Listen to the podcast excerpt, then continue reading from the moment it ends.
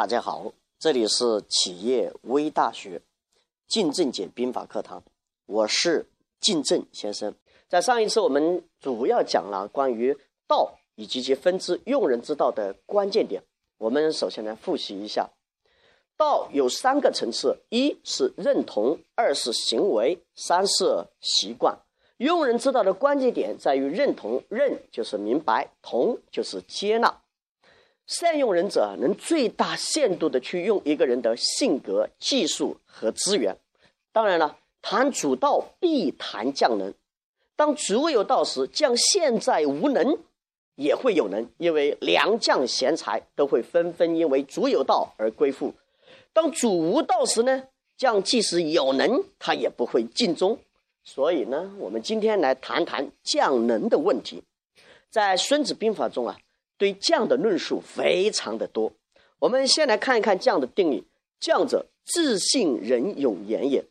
今天呢，我们主要来解读一下智和勇。其实啊，智和勇实际上是一起的。智有如五行当中的水，五脏当中的肾；勇如五行当中的火，五脏当中的心。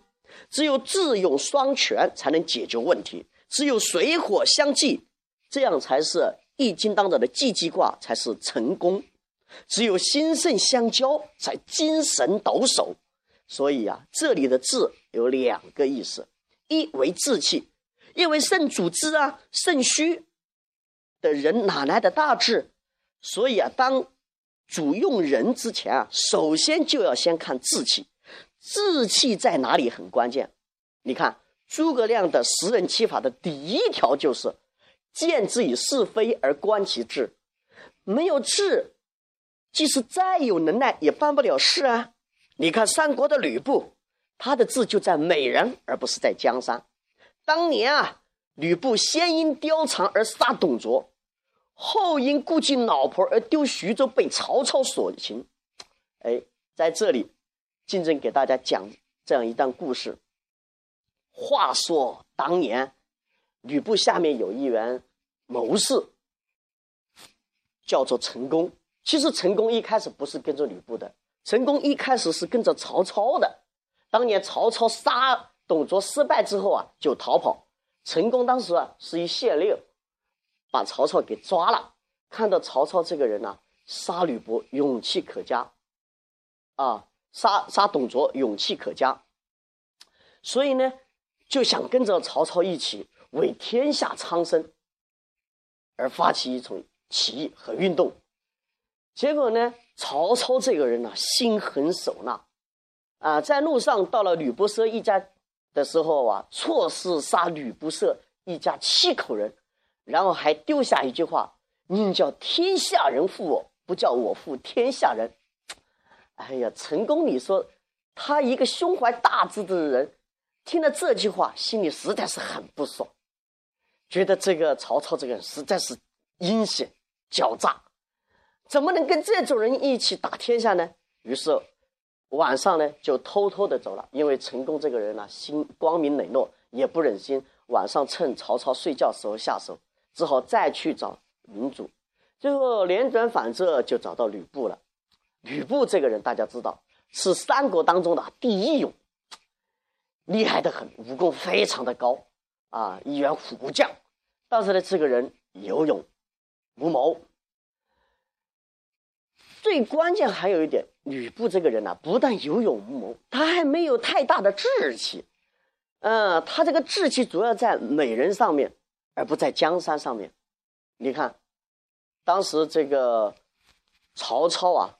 率大军围困徐州的时候，陈宫就向吕布献了一计，就说让吕布把兵呐分为三处，这样子的话能成犄角之势。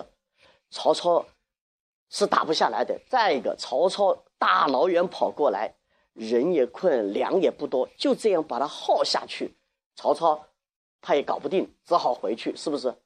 但是吕布呢，一开始也听听明白了，也也知道这样个。啊，准备出去守的时候呢，这个老婆一看，吕布，你看你又出去，谁来陪我呀？是不是？你是不是又听陈宫的话？你看是不是？吕布心疼老婆，就没有出去。哎，搞得这个计策就失败。最后的话，为什么吕布会被擒呢？就是因为他多次听老婆的，而不听兄弟们的，所以兄弟们就把吕布给捆起来了。最后吕布被抓起来的时候，兄弟们就说：“你说你对我们好，你看看你对我们好到哪里去？我们这样一大群人还比不上你老婆呢。”吕布听到这里也哑口无言，是吧？这就是三国当中吕布发生的一些事。所以用一名将军很关键。这个人能耐再大，如果他的志不在那里，没有用。